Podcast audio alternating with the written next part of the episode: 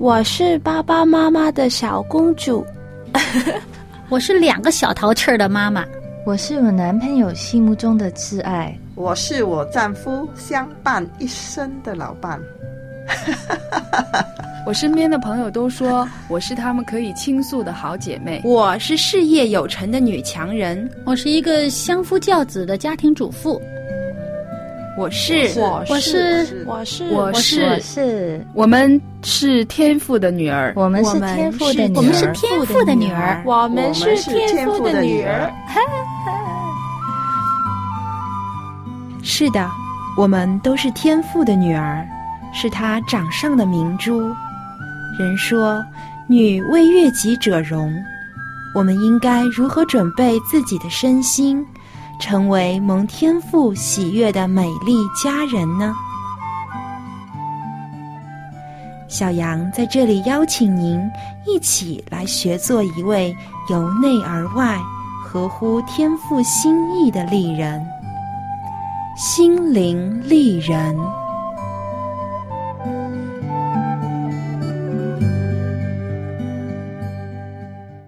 清洁的心灵塑造美丽的家人。亲爱的听众朋友，欢迎您收听希望之声福音广播电台的心灵丽人节目，我是主持人小杨。您有没有遇到过这样的情况？就是有时遇到和您有相同文化背景和信仰的人，你会很乐意与他们相处，感觉在他们的周围气氛也会十分融洽舒服。从而愿意时常亲近他们，而如果遇上一些与您的信仰、文化或民族不相同的人，就会感到他们与自己格格不入，有许多的隔阂，从而疏远他们，甚至可能还会产生矛盾或误解。因为我们人都会有一种归属感，大多数的时候喜欢寻找与自己有共同点的人群相处。而排斥与自己不同的人。以前的犹太人也是这样，他们认为只有犹太人才是上帝圣洁的选民，是最好的民族，而非犹太民族的外邦人，则都是不圣洁的，是不配接受上帝赐福的。但其实，在外邦人中也有坚定信靠上帝的人，有时他们的信心比犹太人。更坚定，因此，主耶稣要打破犹太人的封闭观念，要做照亮外邦人的光，因为在主的眼中，外邦人与犹太人一样，都是他的百姓，都是他要拯救的对象。下面，我们就来聆听一个耶稣拯救外邦女子的故事。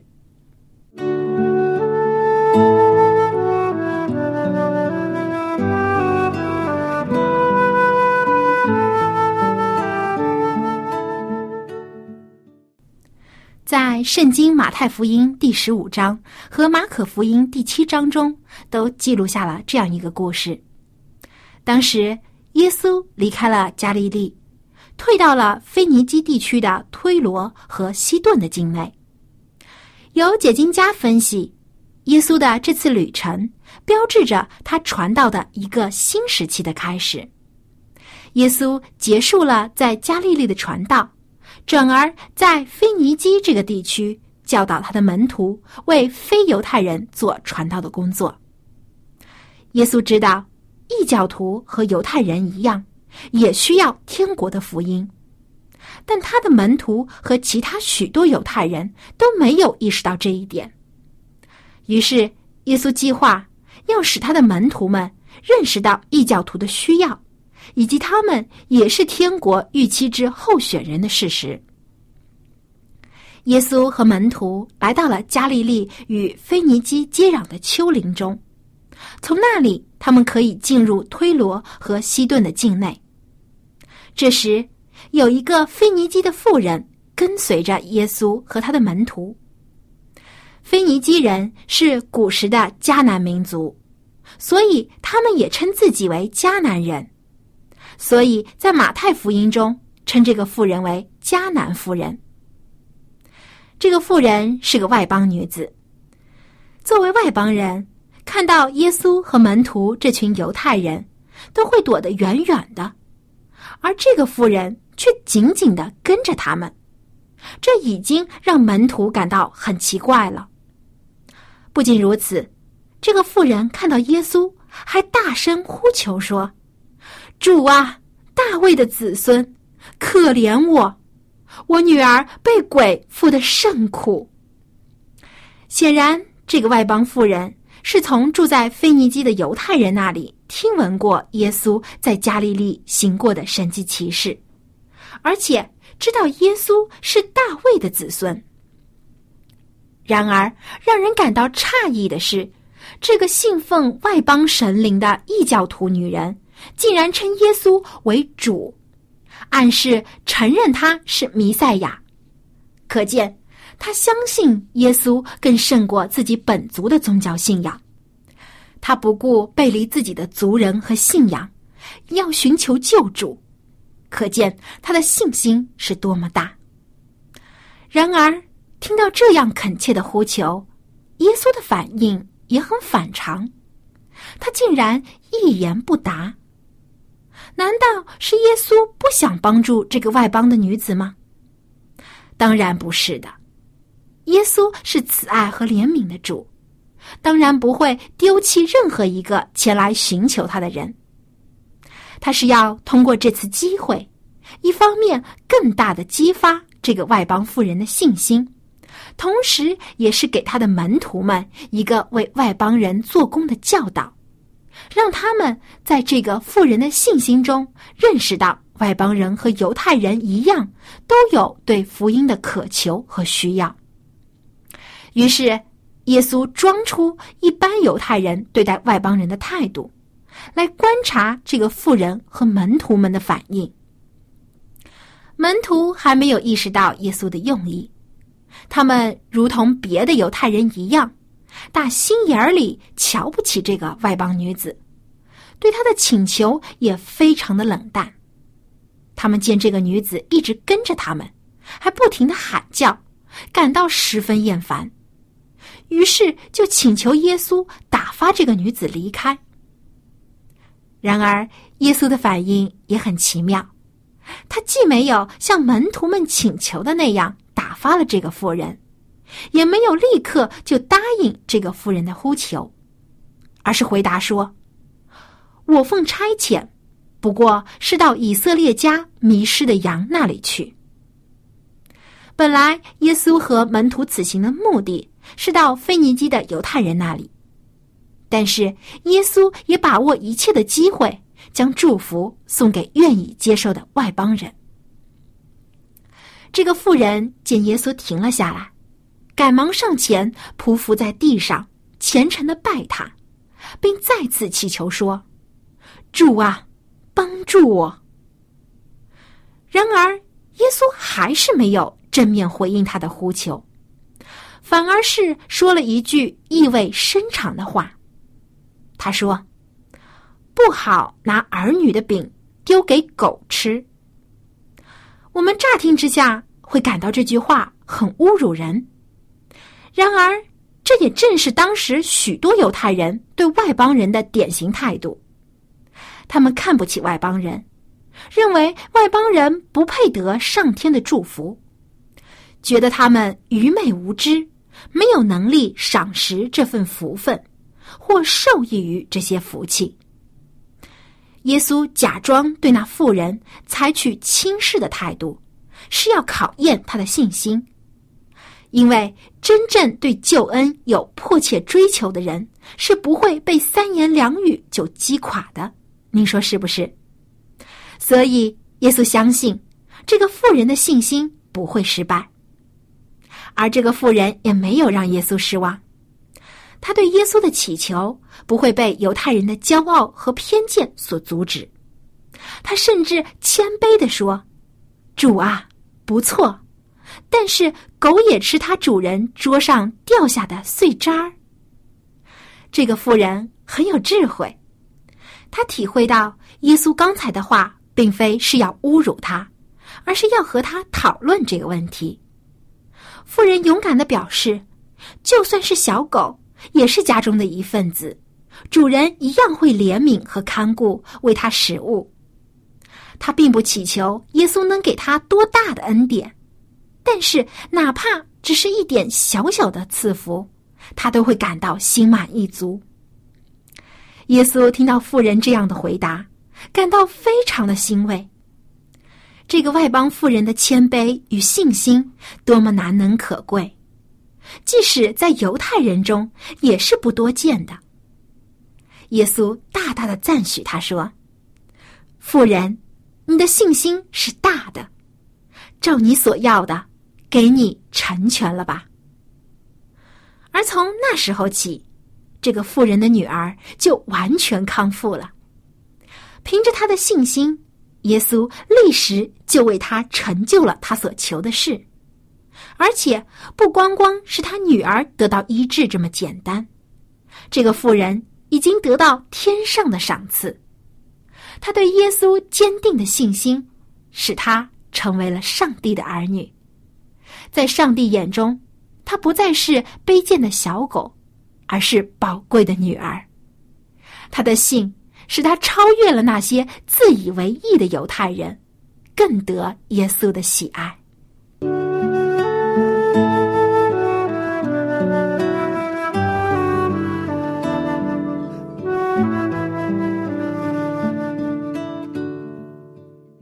其实，从旧约到新约，圣经中记录过许多大有信心的外邦女子。例如，我们之前提过的耶利哥城的妓女拉合，还有照顾先知以利亚的撒勒法的寡妇，还有今天我们这里提到的迦南的妇人。她们虽然都是外邦女子，但是却有坚定信靠上帝的心。他们的信心超越了自身的文化和传统，摆脱了原有的宗教制约，我要寻求那真正的。大能拯救者，而他们最终也找到了这唯一的拯救。亲爱的朋友，如果你想了解更多关于圣经女性人物的故事，并从他们身上学习蒙上帝喜悦的品格，小杨这里有一本名为《圣经中的妇女与我》的书要送给您。希望这本书可以帮助您在家庭、教会和社会当中得到更多的福气。书中提到了许多发人深思的问题，您可以将自己的体会和感想都写在书上，便于您更好的学习。您只需要来信分享您对我们节目的意见和建议，就可以得到这本书。小杨的联系地址是香港九龙中央邮政信箱七零六九九号。你也可以写电子邮件给我，我的邮箱地址是 l a m b at v o h c 点。cn 写电子邮件的朋友，如果也想得到这本书，请您在邮件当中写明您的邮寄地址、邮政编码和收件人姓名，这样小杨就可以准确的将这本书寄到您的手上。亲爱的朋友，在平时您会如何恳求救主的怜悯与帮助呢？我们都离不开主的拯救，但很多时候我们的恳求却并不迫切。也不坚定，而今天故事中的这个外邦女子却给了我们极好的榜样。她那么坚定的相信，只要耶稣愿意，就必定能医治好她的女儿。所以，她切切的祈求，不住的大声呼喊说：“主啊，可怜我，帮助我！”我们是否也有像这个妇人一样迫切的心，时刻恳求主的拯救呢？下面一起来听一首诗歌，名字叫做《主恳求你》，让我们随着歌声一起向主恳切的祈求。这首歌的歌词写得非常好，是这样的：主，求你查看我，试验我，熬炼我的肺腑心肠。主，求你转向我，连续我，因为我是孤独困苦。主，求你赦免我，看顾我，因为我的罪极重大。主，求你保护我，搭救我，因为我永远投靠你。主，恳求你。引导我教训我你是拯救我的神。主恳求你医治我保守我我终日等候仰望你。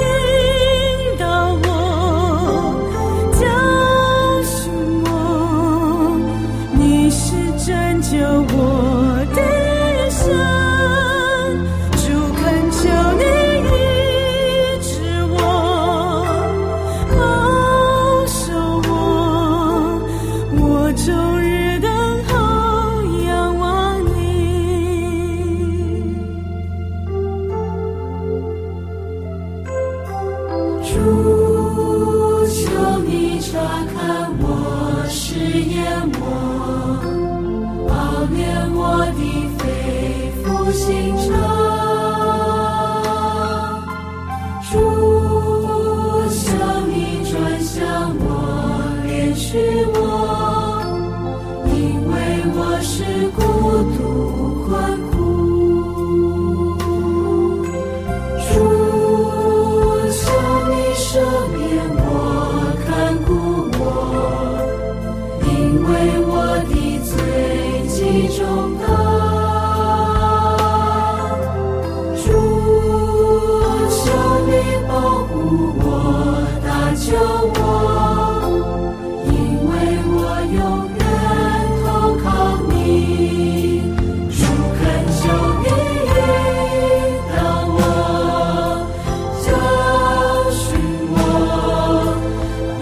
是拯救。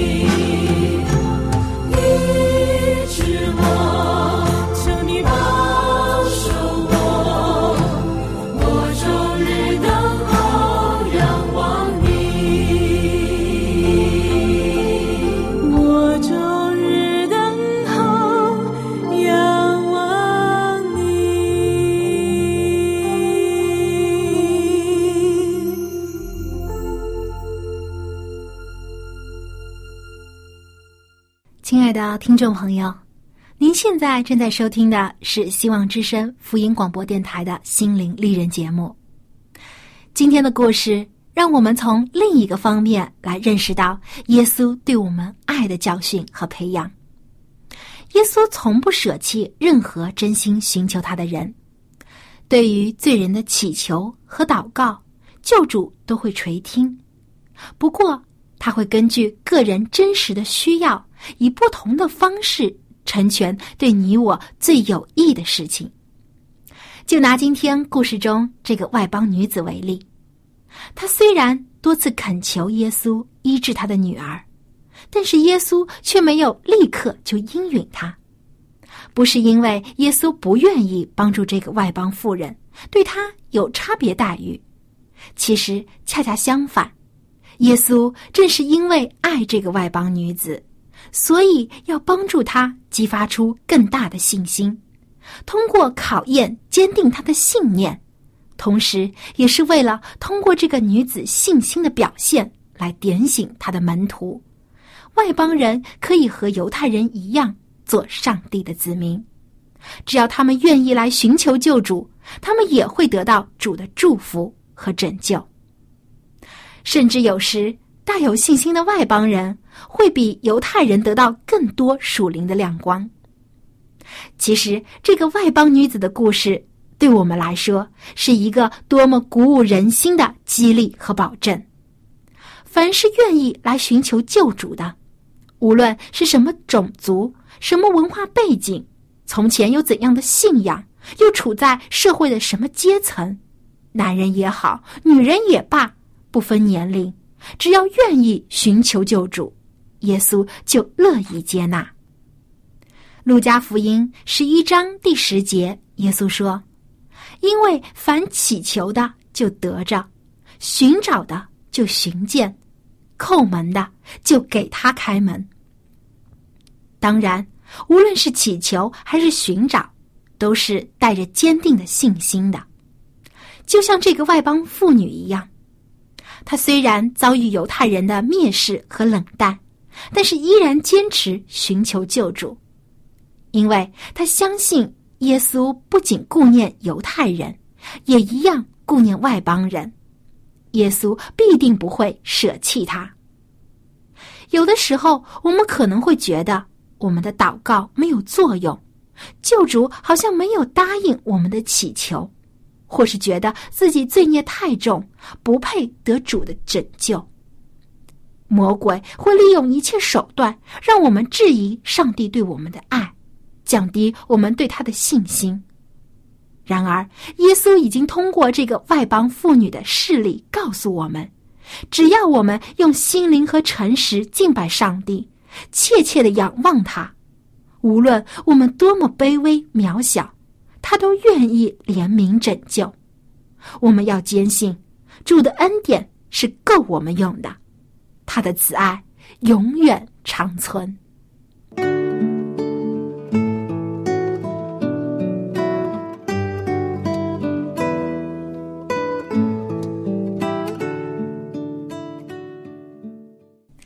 亲爱的朋友，最后又到了丽人心得的分享时间了。我们生活中。除了饮食、运动之外，还有一项对我们的健康至关重要，那就是睡眠。从今天开始，小杨就会和您分享一些关于睡眠和我们女性以及家庭健康的小知识。睡觉是我们每天都要做的事，但是您在睡觉的时候是否有注意一些细节，可以帮助您提高睡眠质量呢？例如。在睡觉前或睡觉的时候，不要思考一些重要的事情，因为如果您在睡觉时还满怀心思，那么这个晚上您一定是辗转反侧，睡不踏实了。所以，如果有没有解决的事情，就在上床睡觉前应该放下。就像圣经中说的：“一天的难处，一天当就够了。”等您好好休息之后。头脑会变得更清晰，解决问题的能力也会提高。还有，在睡觉前三个小时做做运动，不仅可以强身健体，还能使睡眠质量提高不少。运动过后，我们的身体更容易进入深度睡眠，使我们的大脑和躯体得到更好的休息。其次，就是要按时就寝。按时睡觉会让我们身体的生理时钟稳定，作息时间更规律，对健康也更有帮助。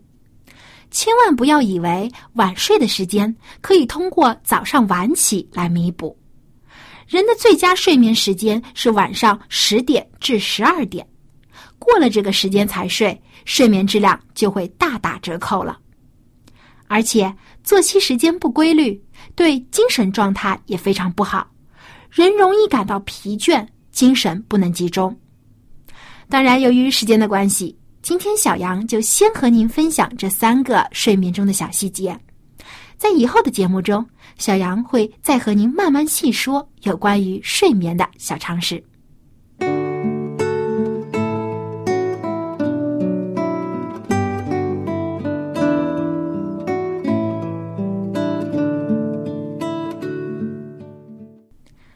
众朋友，今天的节目就到这里了。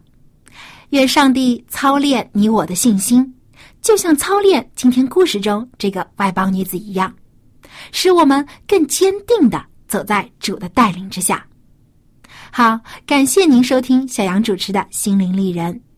如果您对我们的节目有任何的建议或意见，欢迎您给我们栏目来信。来信请寄香港九龙。中央邮政信箱七零六九九号，小杨收。您也可以写电子邮件给我，我的邮箱地址是 l a m b at v o h c 点 c n。同时，小杨也非常欢迎您登录我们望福村的网站，收听我们的福音节目。我们的网址是 w w w 点 v o h c 点 c n。不要忘了。来信的朋友都会收到小杨在节目当中介绍的这本《圣经中的妇女与我的书》，所以请您在信中写明您的邮寄地址和邮政编码。最后，感谢您对我们节目的支持与帮助。小杨期待在下期节目中继续和您分享圣经中女性人物的故事，一起来体会上帝与他们的恩赐。好，我们下期节目再会。